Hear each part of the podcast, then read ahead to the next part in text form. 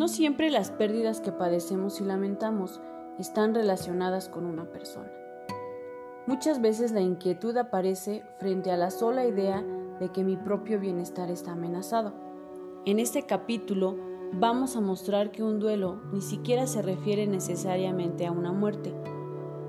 Se puede y se debe, por ejemplo, hacer un duelo por la pérdida de la juventud, de la salud, de las perspectivas, de las posesiones. En una carta a Loy Andrés en 1915, Sigmund Freud le escribe, ¿qué grado de bondad hay que alcanzar para soportar el horror de la vejez? Nuestro inconsciente es inaccesible a la idea cercanía de la propia muerte. Para soportar la vida hay que estar dispuestos a soportar la muerte. Quizá debamos buscar en la ficción y en el teatro las pluralidades de las vidas que necesitamos para morir con el héroe y sobrevivir a él. El temor a envejecer. El ser humano ha nacido capacitado para vivir todas edades, con sus experiencias propias y especiales. Desde el día del nacimiento hasta que envejecemos, podemos escoger el intento de vivir con alegría o predestinados a ser desgraciados. Una pérdida se actualiza por la imagen interna de algo que ya no está, aunque lo perdido se haya desvanecido casi sin saber. Un día notamos que aquella juventud maravillosa que tuvimos ha desaparecido Aviso, desaparece igual aunque no haya sido maravillosa. Todo empezó un día como otro cualquiera, en el que iba por la calle, y de repente un adolescente me preguntó la hora. Me dijo simplemente, ¿tienes la hora, señor? ¿A mí? Me dije, señor, ¿a mí? Pendejo insolente. Y lo peor es que hace de esto 15 años. ¿Cuántos de nosotros nos hemos sorprendido al escuchar cuando nos dicen Señor, Señora? A partir de estos momentos, nuestra vida sufre una crisis de identidad, porque no habíamos pensado jamás que nos creía mucho más jóvenes de lo que nuestro aspecto representa. Nos da la sensación de que la primera etapa de nuestra vida ha sido filmada en cámara lenta y ahora parece que el director estuviera apurado para terminar de filmar. Y eso que nosotros tenemos una ventaja sobre nuestros padres y abuelos. Esta, nuestra generación, ha crecido con oportunidades que ellos no tenían. No hablemos de cirugías y tratamientos, antiarrugas. Hablemos de inserción social, de confort y de expectativas de vida. Cuando llegamos a lo que consideramos inicio de la madurez, deseamos saborear cada pequeño espacio de nuestra vida con intensidad. Hasta no hace mucho tiempo pensábamos que el hecho de cumplir los 40 años marcaba un punto de no retorno a nuestras vidas. Repetíamos sin saber lo que decíamos que lo que no se hace hasta los 40, después, ahora pasados los 50, no creo que sea así para nada. Dice una vieja canción celta, nunca me preocupé por la edad y ahora menos. Lo único que lamento es lo rápido que ha sucedido todo. Las crisis se suceden unas a otras. Nuestros hijos mayores nos vienen a agobiar con sus problemas o simplemente nos abandonan. Nuestros hombres probablemente empiezan a fijarse en otras mujeres más deseables y bonitas. Y nuestras mujeres probablemente dejan de parecernos deseables y bonitas. No nos da miedo envejecer, solamente nos molesta Para no decir que nuestras mujeres también empiezan a encontrar hombres más jóvenes y deseables. Aparecen canas, arrugas alrededor de los ojos, nos cuelga la piel de los brazos y el abdomen irrumpe hacia afuera desagradablemente. Pero no todo es malo. Pensemos en lo ganado. Experiencia, presencia, libertad, intelectualidad, sensatez. Cualidades que debemos tener muy en cuenta antes de declararnos deprimidos al comprobar que cada cumpleaños como la fatiga, cifra de nuestra edad, se acerca peligrosamente los tres dígitos. Los 40 tienen algo de simbólico. De algún modo injusto parece marcar la mitad de nuestra existencia, que la mayoría de las personas no espera vivir más de 80 años. Los 40 son el punto de inflexión. Comenzamos a pensar mucho en el pasado reflexionando sobre el sentido que ha tenido nuestra vida ya transcurrida. Es el periodo de la meditación, del reencuentro con nuestro interior. A esto se suma que en nuestro entorno nuestros conocidos también maduran y algunos lamentablemente no tan mayores que nosotros. Literalmente envejecen con una velocidad que nos asombra. De hecho, los vemos y al llegar a casa comentamos, vi a fulanita, está destruida, arruinada, le agarró el viejazo, estará enferma. Y en el silencio rogamos que se trate de algún problema de salud para no imaginar que ella debe estar diciendo lo mismo de nosotros al llegar a su casa. Y a veces los amigos tienen el mal gusto de morirse a esta edad tan inadecuada, confrontándonos con la realidad de una muerte no necesariamente cercana, pero sí más posible, o por lo menos más pensable. Hacia nuestros años maduros nos sumergen en el mundo de los duelos, que nos provocan dolor e inquietud. Si tienes más de 40 años y te cuesta adaptarte al hecho de envejecer, perdón, quise decir madurar, te propongo seis medidas negativas para hacer más positiva tu experiencia. Número 1. No juzgues tus nuevas limitaciones como un síntoma de debilidad. Número 2. No dudes en relacionarte con gente, estar acompañado, expresarte libremente. Número 3. No reprimas los sentimientos de tristeza que pueden invadirte. Número 4. No trates de ser lo que no eres. Número 5. No le pongas frenos a tu vida y déjala fluir. Número 6. No te tengas prejuicios ni acumules rencores.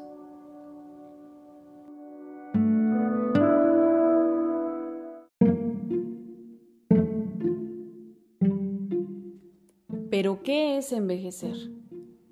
Algunos de los signos más notables del envejecimiento normal en los humanos son la disminución de la fuerza de los músculos, el deterioro de la habilidad del sistema inmunitario para responder a las enfermedades, la pérdida de la densidad de los huesos, la caída de pelo, las arrugas y la disminución de algunas funciones psíquicas complejas.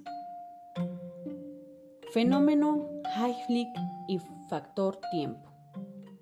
Envejecer no es una enfermedad, es el efecto de la senescencia que ocurriría aunque de todas las enfermedades desaparecieran de la Tierra. La senescencia empieza un poco después de la pubertad, con pequeños cambios, como el depósito de placas de ateroma en las arterias mayores, y se va instalando con mayor magnitud a medida que transcurre el tiempo. El doctor Hayflick encontró que el envejecimiento está programado dado que cada célula tiene normalmente un límite a priori en su potencial de crecimiento y división. Hayflick llamó a eso el efecto reloj y demostró que el número de células que son capaces de duplicarse es inversamente proporcional al tiempo vivido por un organismo. A más edad, menos duplicación. La llegada a este límite es el principal cambio del proceso de senescencia y es el causante del aumento de la susceptibilidad a ciertas enfermedades y la disminución de la capacidad de homeostática, la habilidad del cuerpo para acomodar pequeñas distorsiones fisiológicas o daños en el cuerpo. Las células senescent, no tan jóvenes, paran de dividirse y no funcionan en plenitud, descienden su síntesis de ADN y ARN y disminuye su capacidad para aceptar nutrientes. La cantidad de células senescent contribuye a disminuir la función del organismo total. La teoría de los radicales libres, otra teoría que dice que los cambios celulares se deben al proceso de convertir oxígeno en energía, en este proceso se producen moléculas llamadas radicales libres, que en cantidades normales ayudan a mantener el cuerpo saludable, pero en grandes cantidades resultan dañosas para las células. Esto se llama reacción oxidativa. Cancelando este proceso, actuarían los medicamentos y los alimentos antioxidantes como las moras, las frutillas, las espinacas y la vitamina E. El envejecimiento es una de las pocas características que nos unifica y define a todos nosotros como el mundo pleno de la diversidad y tan cambiante. Todos estamos envejeciendo, tengamos 25 o 65 años de edad, 10 o 110. También estamos envejeciendo y esto significa que estamos vivos y es motivo de celebración. Uno de los principales logros de todos los tiempos es el aumento en la expectativa de vida del ser humano conseguida en el recurso de estos últimos 100 años. En el siglo XX, la expectativa de media de vida en los países desarrollados ha aumentado de unos 47 años a más de 75 años. El promedio de edad de la población en los países desarrollados aumenta a un ritmo sin precedentes y esta tendencia se observa en la mayoría de los países en desarrollo, a pesar de haber comenzado más tarde. La expectativa de vida para los que nacen hoy es más de 82 años, aunque todavía nos falte mucho para el límite natural de nuestras vidas. Según los gerontólogos, está alrededor de 120 años. Al acercarnos al siglo XXI, la tendencia mundial a la disminución de la fecundidad y a la prolongación de las esperanzas de vida ha dado al fenómeno del envejecimiento de la población una importancia sin precedentes. El envejecimiento poblacional ha sido asociado habitualmente con los países más industrializados de Europa y América del Norte, donde una quinta parte o más de la población tienen más de 60 años. Sin embargo, entre nosotros, para el año 2020, que es en el actual que estamos, la población latinoamericana mayor de 60 años suman más de 82 millones de personas. Más allá del envejecimiento biológico del que hemos hablado, existe también un envejecimiento social, que se refiere al papel que impone la sociedad a la persona que envejece. En este último están involucrados todos los prejuicios que la sociedad manifiesta con relación a los ancianos. Ambos tipos de envejecimiento son responsables de los problemas que aquejan a las personas de edad avanzada. En nuestras sociedades, frente al envejecimiento, tenemos prejuicios y caracterizamos a las personas ancianas como pasivas, crónicamente enfermas, sin deseo sexual o con necesidad de de atención y de cuidados constantes, estigmatizando a los ancianos y condenándolos a la marginidad social. Sin embargo, la mayoría de las personas no manifiestan alteraciones que influyen marcadamente en su funcionamiento físico, intelectual o social hasta que pasan de los 70 años. A pesar de que al aumentar la edad los procesos motores, cognitivos y sensoriales se hacen más lentos, la motivación y la práctica permiten superar esas desventajas y hacen que las personas de edad se desempeñen con eficiencia. Las personas de edad avanzada mantienen sus capacidades de desarrollo. El adulto mayor saludable y activo es un recurso para la familia y la sociedad. La vejez es cada vez menos sinónimo de la dependencia. A pesar de que el riesgo de enfermedad crónica y de discapacidad se incrementa con la edad, solamente una de cada cinco personas en la edad de 70 años presenta alguna discapacidad funcional importante. Respecto de la sexualidad es cosa de la juventud, nada está más lejos de la verdad. Después de los 60 años existen por supuestos deseos y fantasías, lo que cambia en todo caso son las formas y los valores. En esta época de la vida, la sexualidad se asocia más que antes al contacto, y a la compañía. Nuestra sociedad nos hizo creer que la sexualidad es genitalidad, pero no abrazos, no compañía, no caricias. La sexualidad sigue tan viva como antes y en todo caso ha madurado. Según José Fernando, se ha descubierto que la sexualidad muere un día después de que lo entierren a uno. Nuestras correspondientes políticas de asistencia social no coinciden con las realidades actuales ni con los problemas escenarios del siglo XXI. Desarrollar una cultura donde el envejecimiento y la vejez sean considerados como símbolos de experiencia, sabiduría y respeto y contribuir al fortalecimiento de la sociedad y al apoyo mutuo entre generaciones constituye también un reto en nuestra sociedad. Eliminar la discriminación y la segregación por motivos de edad. Según el actual paradigma de la vejez, los hijos se vuelven tarde o temprano padres de sus padres. Consideran la vejez como una etapa dependiente de la vida. Yo opino que si los hijos son hijos, y lo serán siempre, tocar ese orden conlleva una imagen de venganza o en el mejor de los casos de pago de deuda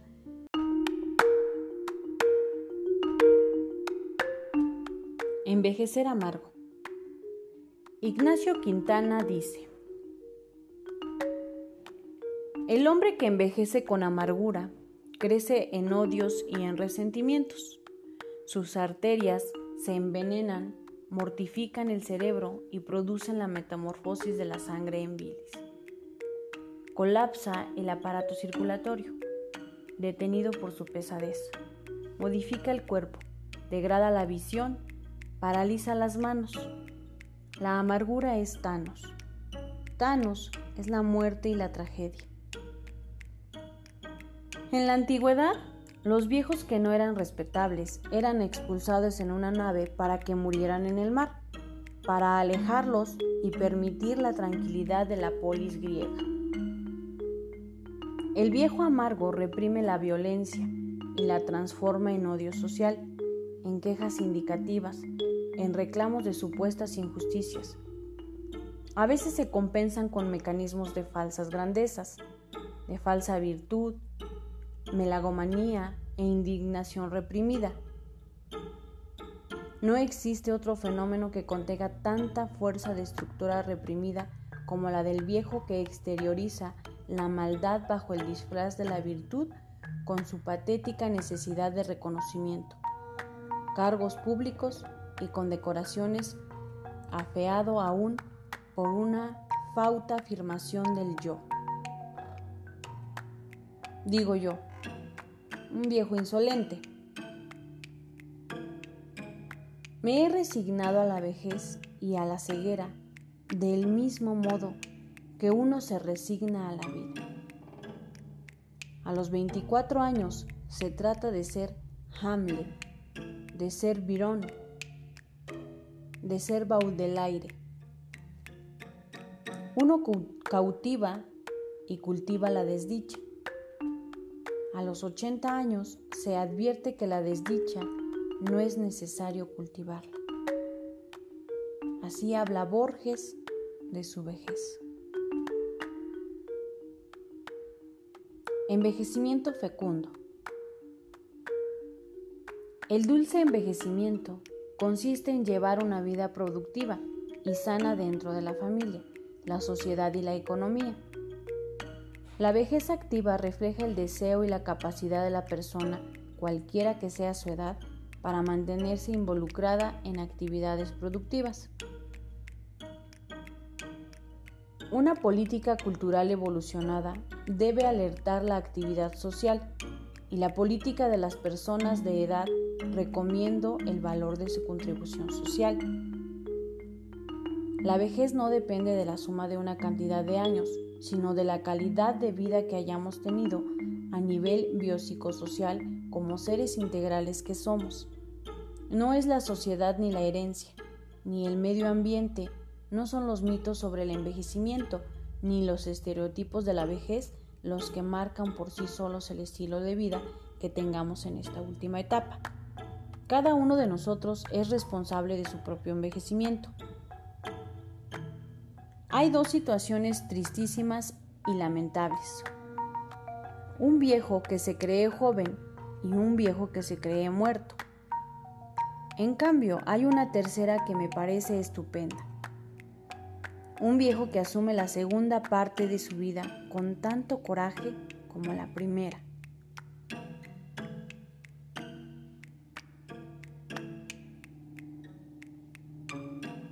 Un día, a los 40 años, pensé, en el fondo del espejo me espía la vejez. Es incansable. Al final me atrapará. Me he debatido contra las etiquetas pero no he podido evitar que los años me aprisionen. He vivido tendida sobre el porvenir y ahora, recapitulando el pasado, diría que el presente me ha sido escamoteado. Escribe Elena Jaffe.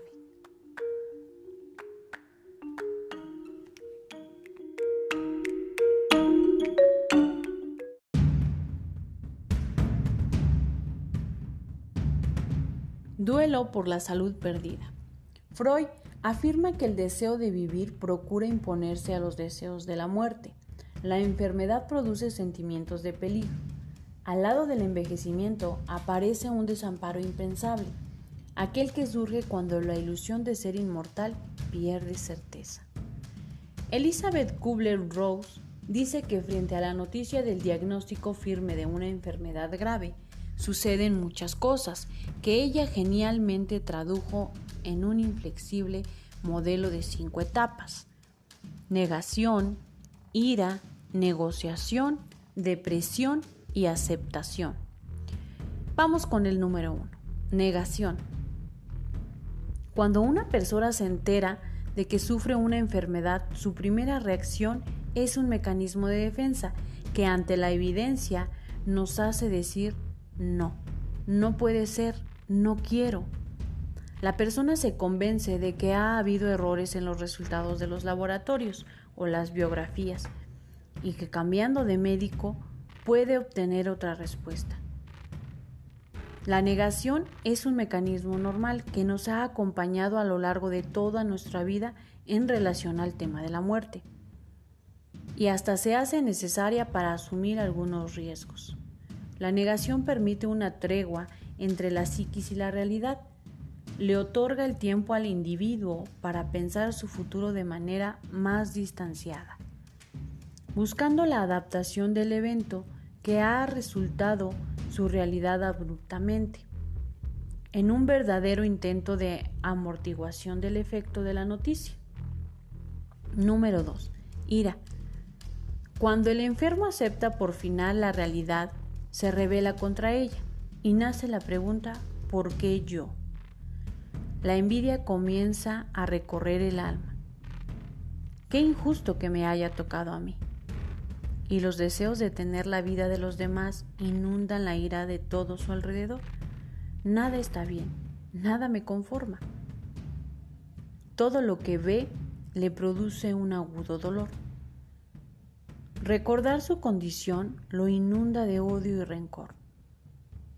Su autoestima está atropellado por no ser el elegido para permanecer con vida. Los enfermos en esta etapa necesitan expresar su rabia y hasta que no lo hacen, no consiguen librarse de ella. Número 3. Negociación. Aparece una tentativa por negociar el tiempo. Se intenta hacer un trato con la vida, con Dios, con el diablo. Aunque la realidad le indique que para eso es demasiado tarde,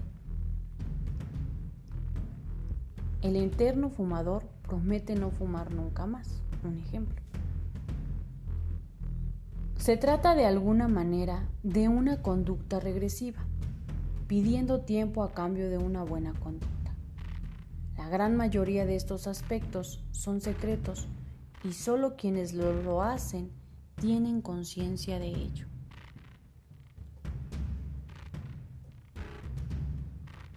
Bien, vamos con el número 4. Depresión.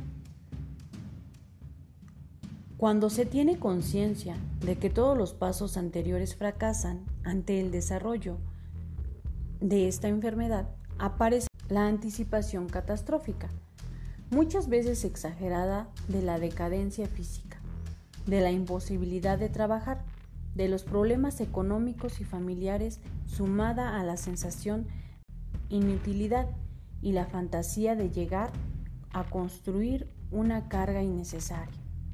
Todo provoca un estado natural de tristeza. La pena es producto de lo ya perdido, pero también un proceso de preparación ante la propia posibilidad de muerte.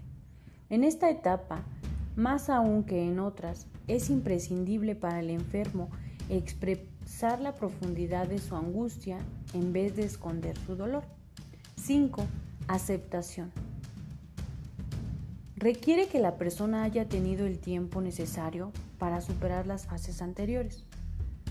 La persona ha trabajado con la muerte a través de la ansiedad y la cólera y ha resuelto sus asuntos incompletos.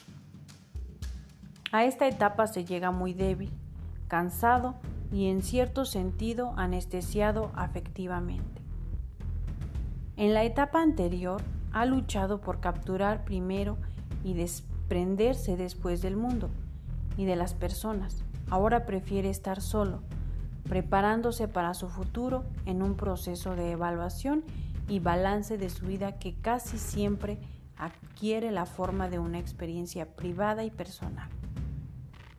En el caso de enfermedades terminales, el paciente que acepta de alguna manera renunciar a lo anterior y comienza su despedida en paz y armonía. En esta etapa no hay ni felicidad ni dolor, solo paz. En el dolor en todo caso está en quienes rodean al enfermo, que también deben adaptarse a que éste solo desee el silencio para terminar sus días en paz consigo mismo y con él mismo. Si bien no hay evidencias que indiquen que todas las personas atraviesan esta etapa, o que hayan un movimiento secuencial de una etapa a otra. Es indudable que como recorrido se parece mucho a las cosas que la mayoría de los pacientes con diagnósticos graves le ha pasado o le está pasando. Este es un modelo flexible fluido que sirve para ayudar al paciente, su familia y sus seres queridos a comprender lo que está sucediendo y darle fortaleza al enfermo. En una enfermedad grave, las etapas descritas por Kubler-Ross se corresponden con los momentos clásicos de la evolución clínica, que son prediagnóstico, diagnóstico, etapa aguda, cronicidad y resolución, recuperación o muerte. La anteúltima etapa es con mucho la más importante en este tiempo, tanto por el acontecimiento de las anteriores como por la prolongación de la enfermedad misma. Por ejemplo, las personas viven por años después de ser diagnosticadas con cáncer y muchas veces mueren por otras causas que nada tiene que ver con aquel diagnóstico.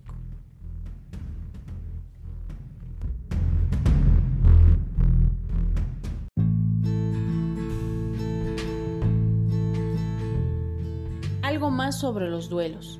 Detrás de cada cambio importante hay una pérdida para elaborar, aún detrás de aquellos que implican modificaciones positivas, por llamarlas de alguna manera. Para decirlo una vez más, cada vez que algo llega, desplaza lo anterior y deja de ser. Así como cada vez que algo se va, deja lugar a lo que sigue. Veamos algunos cambios. Cambios, pérdidas o desarrollo de propósitos y futuro. Cambios, agregado o disminución en el patrimonio personal y el modo de vida.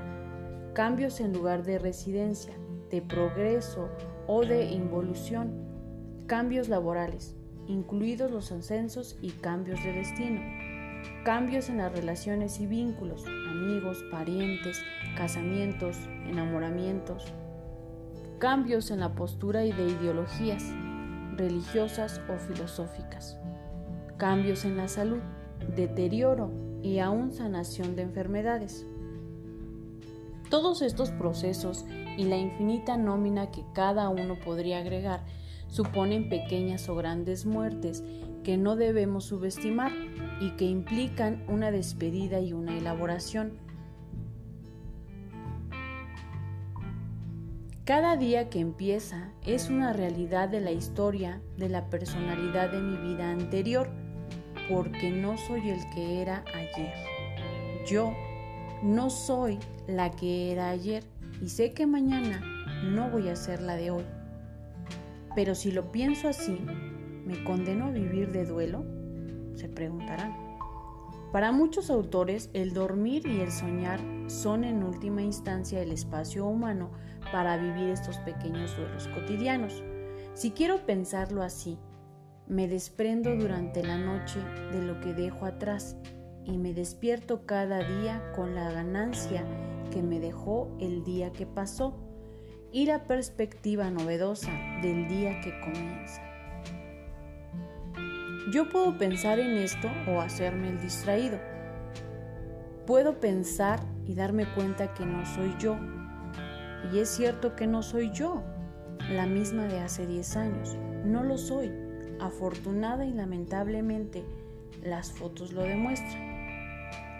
Pero, ¿esta es mejor que la de antes?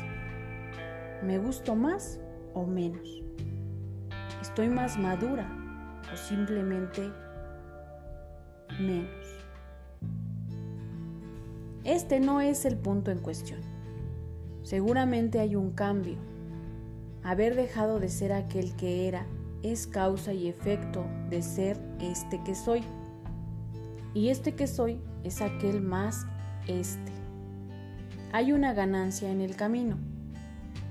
Y es importante registrar que ganancia es el resultado de aquella pérdida. Pero para ello, o para esto, tengo que poder soltar, aferrándome al recuerdo de mantener y sostener aquello que yo era, entonces no va a haber ninguna posibilidad de ganar y quizás ni siquiera de llegar a ser.